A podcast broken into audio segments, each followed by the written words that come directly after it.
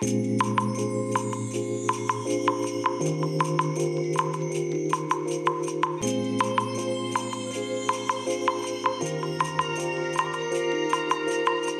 い、おはようございます。本日はですね、6月10日土曜日でございます。車の中の気温は23.5度ですね。ちょっとね、もう今日はなんか、なんだろう、蒸し暑いというかね、ものすごく暑さを感じるので、朝起きた時はね、涼しく感じたんですけどね、なんか今暑いですね。というわけでもうすでにね、車の中エアコンをつけておりますけれども、ね、えー天気は曇りですね。えー、と昨日ですかね、え関東もついにね、あの梅雨入り宣言が出たということでですね、えー明日はね、土曜日ですけれども、天気が雨の予報になっている、えーそんな状況でございます。はい。えーそれでね、あの昨日の夜ね、え収録したラジログ、えー明日の朝公開予定ですけれども、えーこれでもね、お話ししておりましたが、あの、例のね、埼玉のこの水着撮影会の、えー禁止、えー中止か、え中止、それと同時に、えもう、その、なんだろう、利用予定、予約予定をしていた、えーこのプールのね、使用禁止命令、えー命令っていうんでしょうかね、えーまあ、それが出たということでですね、で、最終的に今朝ツイッターで見ましたら、昨日なんですかね、あの、埼玉県知事もね、えやっぱりこれはもうダメです。ということでね、え完全に、えそういうね見解をね、え表明したということでですね。なんでここまで話が発展したんだということについてはですねまああの昨日の朝ねあ夜か収録したね明日公開予定のラジログでまあお話をさせてもらってるんですけれどもまあ単純な話まずね、えー主催者側の詰めがね甘すぎるということですよね。うん、でねえーと、今朝それでさらに検索してみましたら、恐ろしい情報が出てきまして、いや、びっくりですよね。えーとですね、今回のこの原因となった撮影会、水着撮影会の、えーにですね、まあ、同じ場所でね、えーやっていた過去の撮影会で、恐ろしいことに女子中学生がね、過去参加していたらしいんですよ。え？っていうね。あの未成年が参加していたらしいというね、えーまあそういう話はねネットでもちらほら出ていたんですけれどもまあ私の感覚の中で未成年ってあまあ高校生でしょっていうそんな感じがしていたんですよ。なんですけれども高校生じゃなくて中学生ですよ。でねいろんな意味で問題だなっていうまず中学生義務教育ですよね。えーましてやね16歳未満ですよね。あのそもそもアルバイトやっちゃいけないでしょっていうね、うん、勉学に集中しなきゃいけない、えー年齢でしょっていうまずそういうお話ですよ。ね、で今回のこの撮影会っていうのは有料なわけですよ。えー企業が主催者になってましてでその企業がね、えーまあ、有料でカメラマン募集して、えーまあ、お金を取ってるわけですよ。でそのお金を参加したモデルに対して支払ってるというどうもそういう仕組みのようなんですけれども何じゃ女子中学生のモデルさんが来た時にその女子中学生にお金渡してたんですかっていう話ですよね。まあ、無償ってことはまあ多分ないと思うんですよ。ね他のモデルが優勝なのになんで女子中学生だけ無償なんですかってことになるのでえこれもうアルバイトなんじゃないですかって話になるわけじゃないですか。えこれいろんな意味でやばくないですかっていうね。あのもうねわいせつがどうのこうの以前の問題になってきちゃうんじゃないのっていうね。まあそういうお話になってくるわけですよね。まあでましてやね女子中学生を 水着撮影会に参加させるなんてねもう大人としてありえない行為ですしねえあのこれね共産党がどうのこうのじゃないですよこれねあのそんなね、政治のね、主張がどうのこうの関係なしに、大人としてね、もう絶対許しちゃいけない行為ですよね。でね、その撮影会の2日前だかに中止、まあ、要は利用禁止ということでね、もうあんたら使わせないよっていう話になったらしいんですけれども、まあ、これ当然でしょっていうね。うん。中学生過去参加してました。で、今回も参加してるかもしれない。で、その、ね、公演を管理委託管理を受けている、えー、会社とその今回の、えー、水着撮影会の主催をしている会社からの説明によると、えー、委託管理を受けてる会社は、えー、まあ要はそういういかがわしいことはね、えー、やってませんという説明を受けてましたと。で通報があったので調べてみたらいやとんでもないってことで、えー、急遽禁止にしたっていう話なんですけれどもこれ当然の流れでしょと。でねもう昨日からねずっとねツイッターでねリツイートがねタイムラインで回ってくるんですけれどもねあのそのなんだ？水着撮影会を行うにあたってお弁当屋さんとか、ね、周りのいろんな人たちがその、ね、撮影会に来る人たちを目当てにね、目当てにしてね、え商売をしていた人たちが、え、全部キャンセルになって、え、1円にもならなくなっちゃったっていうね、まあそんな話が出てて、どうしてくれるんだって。いや、これはね、別にね、誰が悪いのって言ったら、それ主催者が悪いんでしょっていうね。もうそれ以外何があるんですかっていう話ですよね。なんかそれをね、公共施設側の方に文句を言うこと自体がそもそもおかしいでしょってお門違いでしょっていう。ねえ。公序良俗に反するような行為を行っていた組織が悪いんじゃないんですかっていう。もうねだってもうこれ一歩間違えればこれ犯罪行為ですよ。中学生を要はアルバイトさせていたわけじゃないですか。しかも水着撮影会なんていうね。いやこれはもう擁護のしようがないですよねでこれをね擁護する人がいたとしたらもうそれねその人ね一般的なその感覚がねもう狂っちゃってますよねうんいやー、びっくりだな。まさかね、女子中学生がね、モデルとして参加していたなんてね、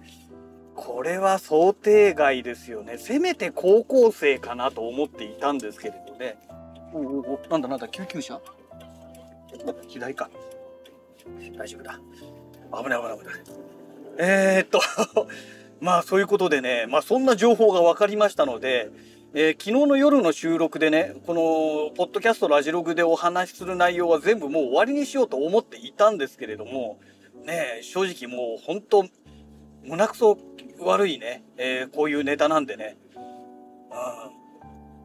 やめようと思っていたんですけれども、あまりにも衝撃的なことが出てきちゃったので、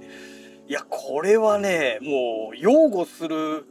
要素がみじんもないっていうね、もうどうしようもないなっていう。だこういうね、バカなことをする人たちがいるから、結局そのジャンル全体がね、どんどんどんどん落ちていくんですよね。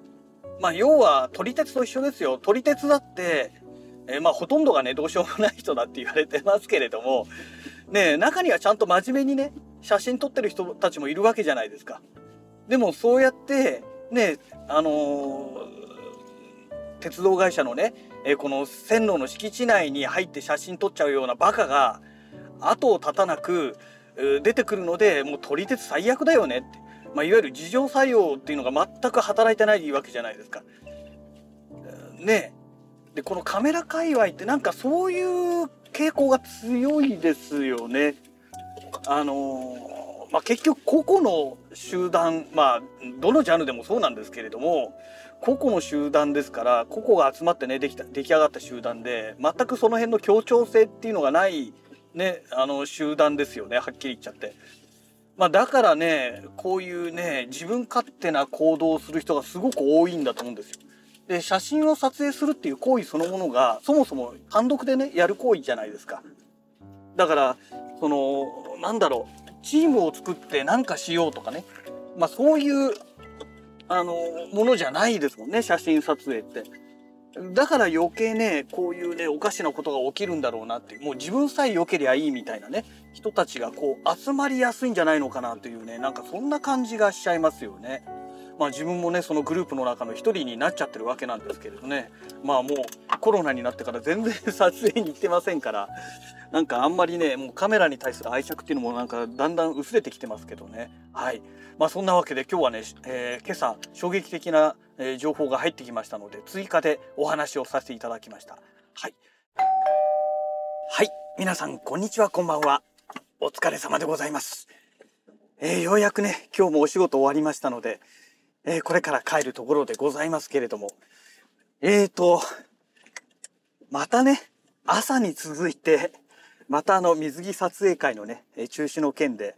今日ツイッターでね、フォロワーさんとちょこちょこやり取りをさせてもらっていたんですけれども、えー、今ね、会社を出る前、えー、の段階でね、あの、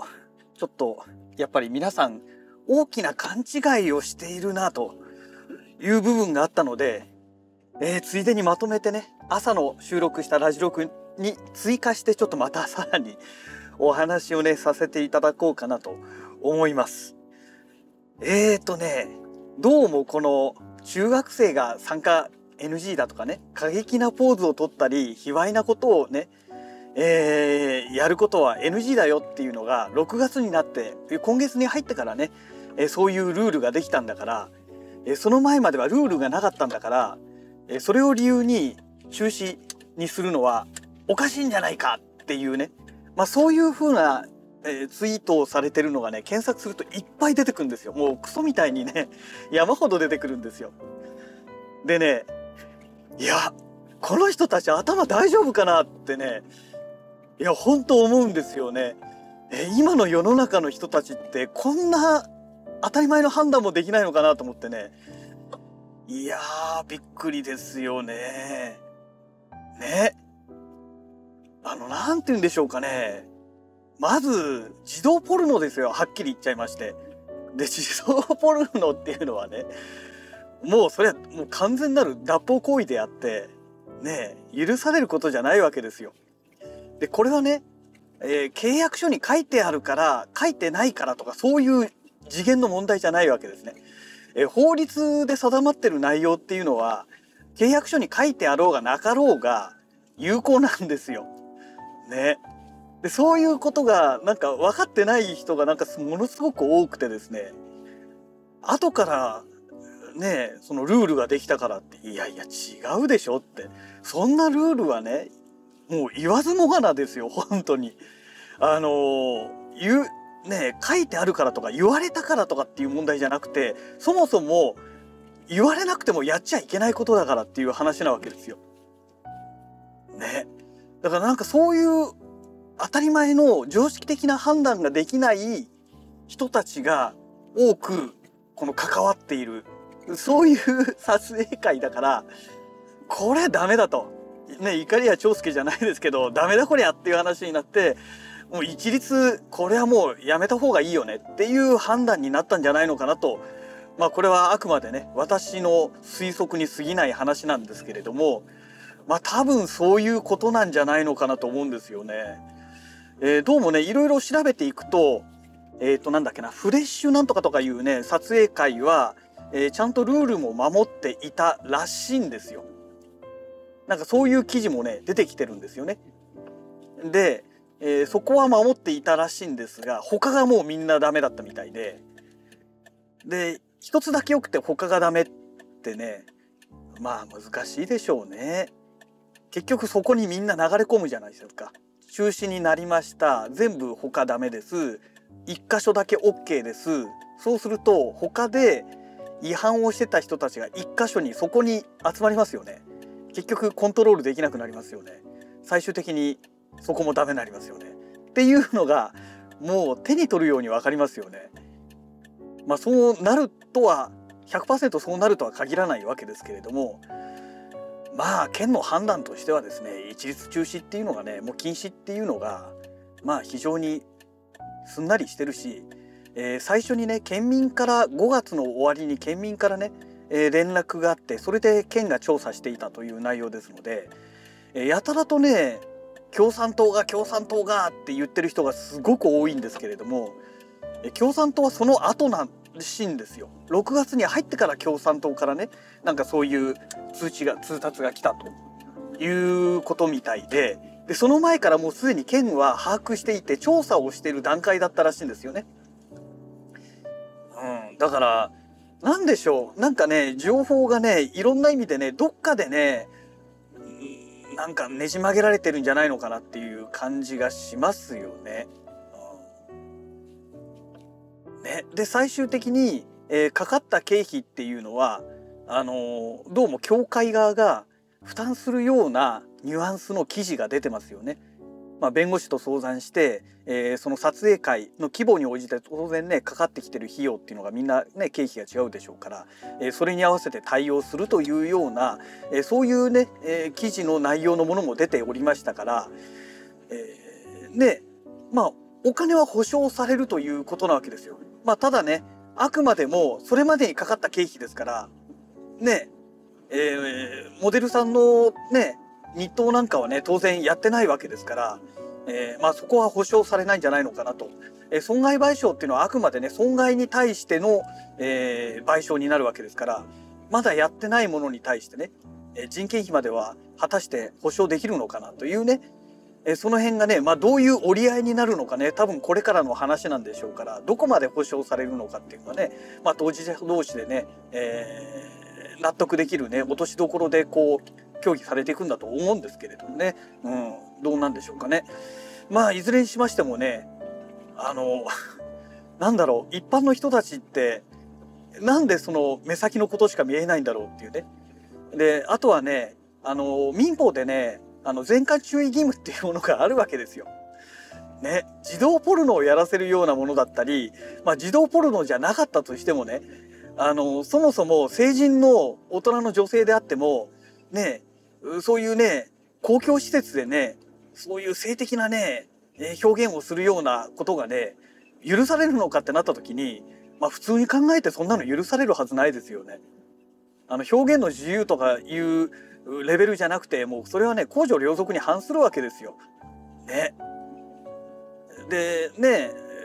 昨日の収録したものでもお話ししてなかったかな？してるかもしれないですけどもねえー、表現の自由っていうのはね公序良俗に反しない限りで許されるというものですから。ねだからもう何なんでしょうかね。なんかやたらとねとにかくこの 共産党が共産党がって言ってるけど共産党は後付けなんだよっていうところがね皆さん全然理解できてなくてですね。ねちょっとおかしいよねで後からルールができたからってね今日もフォロワーさん言ってたけどもねさあの会社出る前に直前にねそんなツイート見てま見ましたけれども後からルールができたんじゃなくてそれはもうね暗黙の了解というかもう法律とか条例とかその他もろもろでね当然そんなことはやらないよねっていう前提のルールがあるわけじゃないですか。ねやっちゃいけないよっていうねルールの中でやってるわけですからまあ極端な話ね。本当に極端な例ですけれども。ね人を殺しちゃいけませんよって、えー、契約書に書いてないから殺しちゃいました。許されますかっていう話ですよね。許されるわけないですよねそんなのは。ねあの火を使っちゃいけませんよって。火を建物につけちゃいけませんよって。ねあの契約書に書いてないからあの建物に火つけちゃいましたって。いやいやいやいや。そんなのないじゃないですか。ねえ。そんなことやればもう放火ですよ、放火。ねえ。だから、なんだろう。書いてないからいいんだなんていうのはね、それはね、もう小学生の理論ですよね。でも今時の小学生でもそんなバカなこと言わないと思うんですよ。ねえ。いやなんかね、日本人のレベルがすごい下がっちゃったなっていう、なんかほんとそんな感じしますよね。ね。で、一番重要なねそんな中学生とかねそういうねもう義務教育までまだ終わっていないようなえそういうね子供をね大人が守んなきゃいけないのに全然違う議論しちゃってるっていうね。もうこの国の大人は何なんだよっていうね。いやーほんと残念ですよね。うん、成人まあね今成人18歳になりましたからまあね18歳になるまで待ちなよっていうふうに言ってくれる大人がもういないってことですよね。それがね、とにかく残念な話ですよね。うん、まあそんなわけでもうこれでねこの 水着撮影会のことについてねお話しすることはもうないんじゃないかなと思いますけれどもねまた今後ねこの後またわけのわかんない流れになってね、えー、またねお話しすることがないことを祈りたいなと思っております。はい。えー、そんなわけでね、また次回のラジログをお楽しみください。それではまた。